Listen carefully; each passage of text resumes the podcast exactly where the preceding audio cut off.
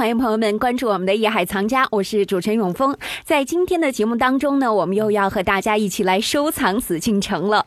我们今天呢，要邀大家一起来神游故宫，哎，看一看故宫里面到底有哪些东西，一定要好好来研究研究的。今天呢，我们要带大家走进到皇极殿啊，皇极殿前有一个照壁——九龙壁，我相信大家应该都知道。德亮知道吗？九龙壁在北海，别想蒙我。啊，在大同也有，故宫里面也有哦，啊而且这一座非常的精美。九龙壁是影壁的一种，即建筑物大门外正对大门一座屏障的墙壁，俗称照墙、照壁。影壁是由隐壁演变而成，门内为隐，门外为壁，以后就冠称影壁。如今在北京故宫内，游人们争相留影的九龙壁就在皇极殿前。九龙壁建于乾隆三十七年，是一座长二十点四零米、高三点五零米的高大琉璃照壁。九龙壁的正面共由二百七十块烧制的琉璃素块拼接而成，照壁饰有九条巨龙，各系一颗宝珠，背景是山石、云气和海水。九龙壁上面的九龙形体有正龙、升龙、降龙之分，每条龙都翻腾自如，神态各异。为了突出龙的形象，工匠们采取浮雕技术塑造烧制，富有立体感，并采用亮丽的黄、蓝、白、紫等颜色，使得九龙壁的雕塑极其精致，色彩甚为华美。如果去过故宫的听众们就应该知道了啊，嗯，它就在咱们现在俗称叫珍宝馆这个地方，而且珍宝馆里我去看过，记着都是那个钟表什么的，就没看出好来。啊不对，这一看你就没去过啊，去过，真去过啊，。对，没仔细看，因为呢，珍宝馆里面呢藏的都是以清宫廷的一些珍宝嗯啊为主的这些固定的展览那就是有一个钟表馆，对吗？啊，对，还哦那就钟表馆啊，对了，对对对对，我去的是钟表馆。那那你根本就没去这珍宝馆。嗯然后珍宝馆里面最重要的大殿就是皇极殿嗯，嗯啊，实际整个啊珍宝馆这个区域，嗯，那就是乾隆当太上皇，他为自己当太上皇所盖的这个给自己弄了好多珍宝。啊，对，一个宅不不不，一个宅子啊，就是等于，但是但是因为他是太上皇嘛，嗯所以也在故宫的东侧。啊，这一个嗯。区域啊，以皇极殿为主的这么一个区域，这个形制呢，如果大家仔细啊去看的话啊，就会发现皇极殿整个这个区域就如同三大殿啊，如同整个故宫的一个缩小版。嗯，哦，啊，形制上很像，只是呢更多了一些什么生活的气息，像乾隆花园啊，这个大家应该都不陌生啊。嗯，对，啊，包括最后从黄极殿的这个北边出去一个珍妃井，嗯这大家就更知道了啊。哎啊，那我们今天呢要说到的是九龙壁，您给我们说说为什么要铸造这样一个这么大型的影壁呢？而且那么的漂亮。这一般的啊，就是说咱们古代啊，古人来讲，包括中国的整个的建筑形式，嗯不太喜欢一览无余。刚才我说了，整个的建筑形式啊，很接近什么？接近咱们说故宫。整个故宫的这种形式，嗯，都是一进门啊，就有这个狮子啊、有一个什么那个所谓就是像皇极殿前面还有个皇极门，对吧？然后等等后面还有后宫啊，所谓他休息的地方。但是呢，因为它是一个太上皇就是勋位以后想生活的地方，嗯，所以它跟这个整个故宫，故宫啊，它是一个皇权和政权的一个结合体。嗯，所以说你从午门进去以后，并没有一个呃照壁。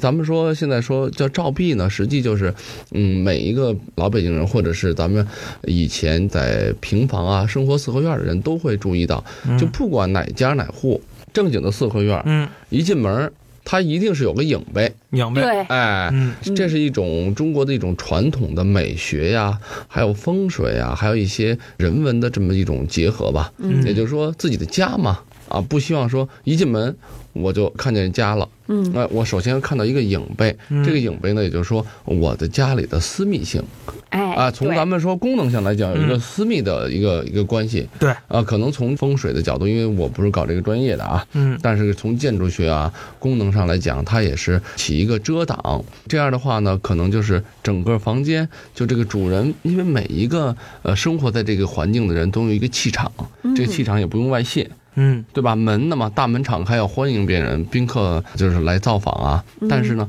那总是要曲径通幽嘛。哎，我不要看到自己的家，我先从这个影壁过去，旁边进入。所以这是一个中国的一个生活的一个建筑的传统。嗯而这个故宫的本身形制，它因为是皇权和政权，它本身来讲，它不是生活的区域，所以说就在午门进去以后，它没有影碑。因为那个地方戒备森严，也不需要影碑，哎而且它的这个所谓风格的体现，如果有加了影背，可能就太生活化了。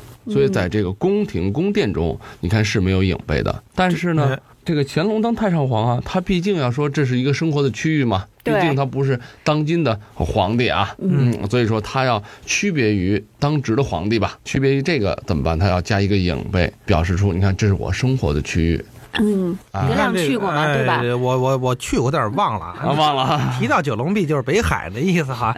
其实我觉得可以这么区分，就是工作环境没有影壁的，住宅一定是有影壁的。但是我们现在有些地方呢，工作区域也有影壁，比方说过去某些个王府啊改的一些个国家单位啊，一进去那大影面写着为人民服务是吧？啊，但是那个过去人家是王府是住间儿，对，现在改成了这个办公单位了。对啊性质不一样，哎啊，而且过去这个大四合院啊，就是我不知道永峰发现没有啊？嗯过去的这个大院落，它的门是在正南开的。你比方故宫，这门一定是正中间儿，嗯，南。方正中间开的。但是民宅，普坐北朝通人家好像就不是这样了，民宅都是在这个东南东南角，对，就是整个这个南边是墙啊，应该是倒座的那个五间南房，嗯、南房的后山墙是那个南墙，嗯。完了在角上开一个门儿嗯。这个按照这个八卦来说呢，乾坎艮震巽离坤兑，乾为这个天，它是在这个西北嘛，转过来到这个门儿这儿正好是巽，嗯。乾坎艮震巽离坤兑，巽为风，哦，哎，所以呢，这个不但是有这个影呗，有的些个大王府啊什么之类的，门口还有，就是门隔一条马路，还有这个照壁，嗯，哎，就是它挡着风。就是外边的邪风别进来，屋里我得藏风聚气，不能往外漏。其实咱们这个风水呢，也是有一定的这个科学依据的，啊不并不是完全迷信的我们东西啊说风水肯定是有科学性，也有它的糟粕。我们现在就别提，您这个您必须得门口摆一面镜子，要不然你们这血光之灾啊！那是胡说了啊，那就有胡说了。对，但是你说这个坐北朝南就是好，南北通透就是比东西通透舒服，这个是没什么可说的，这是符合。这个自然规律的，对啊，对吧？为什么咱们现在要住北房呢？哎啊，对吧？就是说这个朝向啊为什么南北通透的房子比东西通透的房子就贵很多呢？啊，现在买房子啊，三间大北房就比三间什么大大南房贵出啊，贵多了，好几十万当然，我们现在说北房，在住楼房来说呢，就是那个呃呃窗户南边儿对吧？大窗户，南边儿对对，得有窗户，对，我们今天说到这个九龙壁啊，嗯刚刚我们不是说过了吗？这是生活的地方，嗯所以乾隆皇帝呢，那一定得弄一个影壁，嗯，用这样的一个影壁呢，可以聚财。当然，他不需要聚财了。